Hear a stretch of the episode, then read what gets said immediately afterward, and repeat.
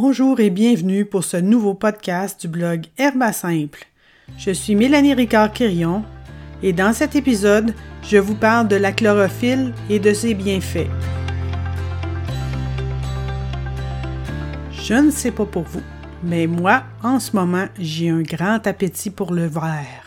Quand j'y réfléchis, je me rends compte que ce désir de vert revient chaque année pendant l'hiver. Il devient même de plus en plus intense, et ce jusqu'au printemps. Et quand les nouvelles verdures poussent dehors au printemps, je peux enfin assouvir ce besoin. Je me fais des jus verts. Dans les plantes, la couleur vert est principalement due à la présence de chlorophylle, une molécule essentielle à la captation de la lumière. Je trouve donc intéressant de constater que mon corps réclame la substance qui est justement responsable de la photosynthèse, qui sert à reproduire toutes les autres molécules de la plante. Serait-ce un signe que j'ai besoin de soleil pour reverdir, moi aussi, comme les plantes?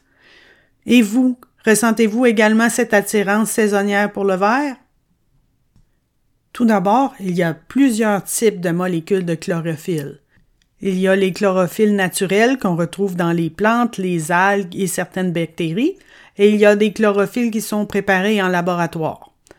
Donc, tout d'abord, la chlorophylle A, c'est la molécule la plus importante pour la photosynthèse, on la retrouve dans toutes les plantes vertes, ainsi que dans certaines algues et certaines bactéries. La chlorophylle B accompagne habituellement la chlorophylle A dans les plantes et les algues vertes. Elle capte la lumière à d'autres longueurs d'onde que la chlorophylle A. Elle augmente ainsi l'efficacité de, la, photosynthèse pour la plante. La chlorophylle C se joint à la chlorophylle A dans les algues brunes, aussi dans le but d'optimiser la photosynthèse. Et il y a les chlorophylles D et F qui sont moins communes. Elles se trouvent dans les algues rouges et les cyanobactéries, qui utilisent également la lumière du soleil pour survivre. Et dans les magasins de produits naturels, vous trouverez également de la chlorophylle sous forme liquide. Sachez que c'est une molécule un peu différente. En réalité, il s'agit d'un sel métallique de chlorophylline, soigneusement élaboré en laboratoire dans le but d'obtenir une forme de chlorophylle qui est plus facilement assimilable et qui se conserve mieux sur les tablettes. Et donc voilà. Dans les plantes vertes, la chlorophylle A, qui est un pigment vert foncé, est associée à la chlorophylle B, qui est un pigment qui est plutôt vert pâle. Mais les chlorophylles ne viennent jamais seules dans une plante. Elles sont toujours accompagnées de leurs coéquipiers, soit les caroténoïdes, la vitamine K, la vitamine E, l'acide folique qui est la vitamine B9, la vitamine C, du calcium, du magnésium, du potassium, du fer. Les proportions de ces composés varient beaucoup d'une plante à l'autre. Il y en a dans certaines plantes et il y, a, certains coéquipiers qui ne sont pas présents dans d'autres plantes, mais tous agissent en synergie pour assurer le bon fonctionnement de la photosynthèse dans la plante. Ils transforment ainsi la lumière du soleil en une multitude d'autres substances. Alors, les sources de chlorophylle A et de chlorophylle B, eh bien, il y a tous les légumes à feuilles vertes, comme le chou les épinards, le cresson, la roquette, l'endive, le chou chinois, la laitue romaine. Il y en a d'autres, je ne peux pas toutes les citer dans cet article. Il y a tous les légumes verts, comme les haricots verts, les brocolis, les petits pois, les poireaux. Et parmi les herbes culinaires et médicinales, on note les feuilles d'ortie, les feuilles de pissenlit, le persil, la coriandre, les feuilles de coriandre, la menthe, le basilic, la mélisse, et il y a aussi toutes les pousses vertes comme la luzerne, toutes les autres graines germées, les jus d'herbe de blé, ben, l'herbe de blé, l'herbe d'orge et le chien dent. Ces trois dernières herbes, on les consomme plutôt sous forme de jus. Et sans oublier les algues, surtout les algues vertes. Il y a la spiruline, la chlorelle qui sont très bien connues, mais sinon, il y a les algues nori, le kombu, il y a plusieurs autres sortes d'algues qui sont très riches en chlorophylle.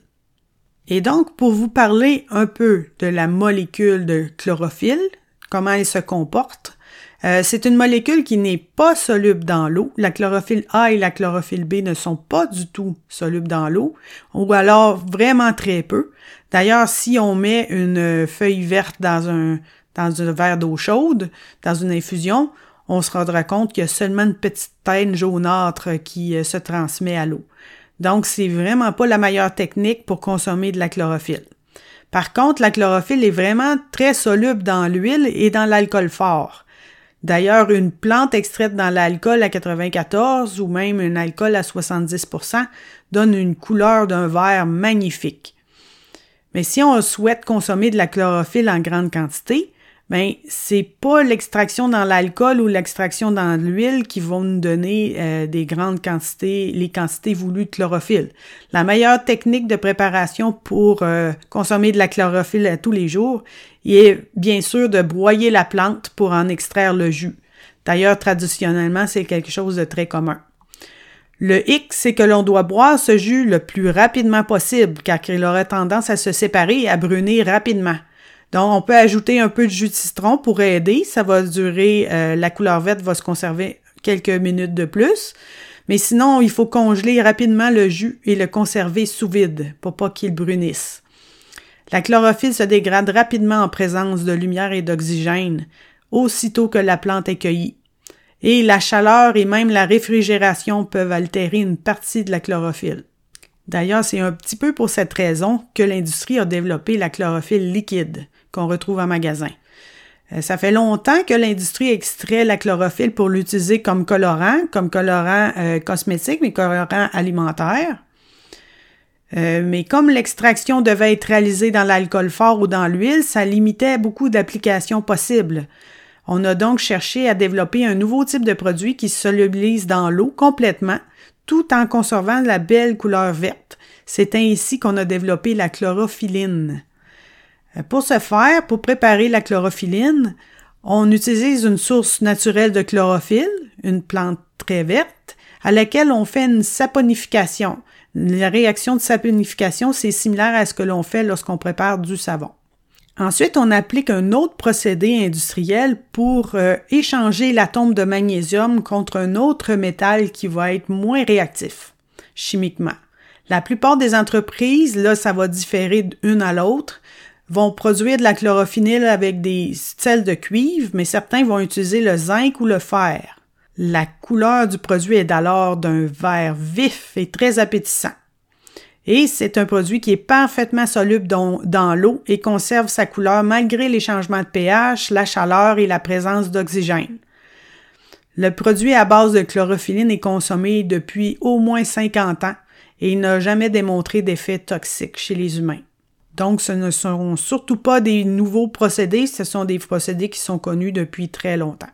Alors, les bienfaits santé des chlorophylles, toutes les chlorophylles incluses, ben, il y a l'effet antioxydant.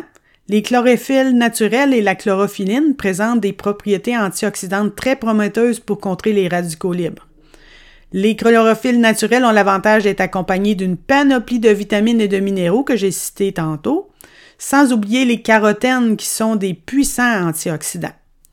Cependant, les chlorophylles naturelles ne suscitent pas un grand enthousiasme pour les études cliniques.